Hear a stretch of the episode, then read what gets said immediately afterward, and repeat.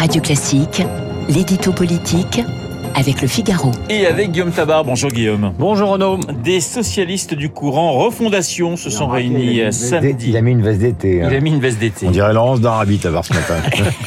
Je reprends. Des socialistes du courant Refondation se sont réunis euh, samedi à Montpellier. Peuvent-ils construire une alternative à la NUPES? Ben, c'est leur objectif. hein. Cette initiative est conduite par euh, Nicolas Maillère-Rossignol, le maire de Rouen, euh, qui avait été battu d'une très courte tête par Olivier Faure pour le poste de premier secrétaire du PS, euh, par Carole Delga, la présidente de la région Occitanie, par Michael Delafosse, le maire de Montpellier, et par d'autres figures du PS qui dénoncent effectivement la stratégie de la NUPES décidée par leur parti. Alors, s'ils la dénoncent, ça n'est pas parce qu'ils seraient contre l'union de la gauche, mais parce qu'ils déplorent que cette union-là euh, se soit faite aux conditions fixées par Jean-Luc Mélenchon.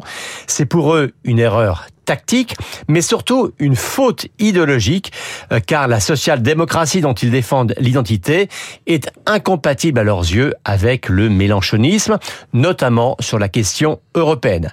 Donc leur objectif, oui, est de redonner une identité, un projet et une autonomie de pensée à ce qu'on pourrait appeler le socialisme gestionnaire. N'est-ce pas aussi le but poursuivi par un François Hollande ou un Bernard Cazeneuve? Si, et en fait, on touche ici du doigt à une difficulté de l'exercice. Euh, car tout ce monde-là partage en gros les mêmes idées, la même aversion pour le mélenchonisme qui empêcherait la gauche de redevenir majoritaire, mais vous noterez que les amis de Nicolas Maillère-Rossignol se sont réunis samedi à Montpellier, alors que Bernard Cazeneuve, lui, va réunir les siens samedi prochain à Créteil.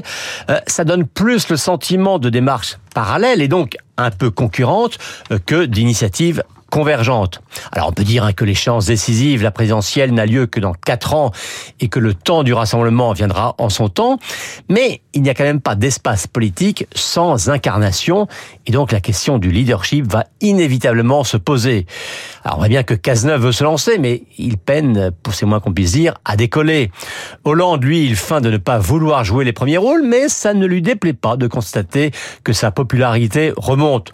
Autre question, hein, qui de Carole Delga ou de Maillère-Rossignol porte le mieux le renouveau Vous le voyez, hein, l'espace reste encore à créer, mais la bataille du leadership semble déjà inéluctable. De quelle manière cette gauche-là entend-elle regagner des parts de marché, Guillaume? Alors, soyons la gauche qui travaille et qui réfléchit, dit le maire de Rouen. Très bien, bah maintenant qu'ils construisent un projet.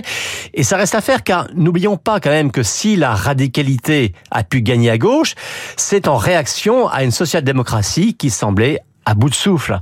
Mais scander ni Mélenchon ni Le Pen ne suffit pas à définir une stratégie, tout comme on l'a souvent dit de l'autre côté, LR ne peut pas se contenter de répéter ni Macron ni Le Pen.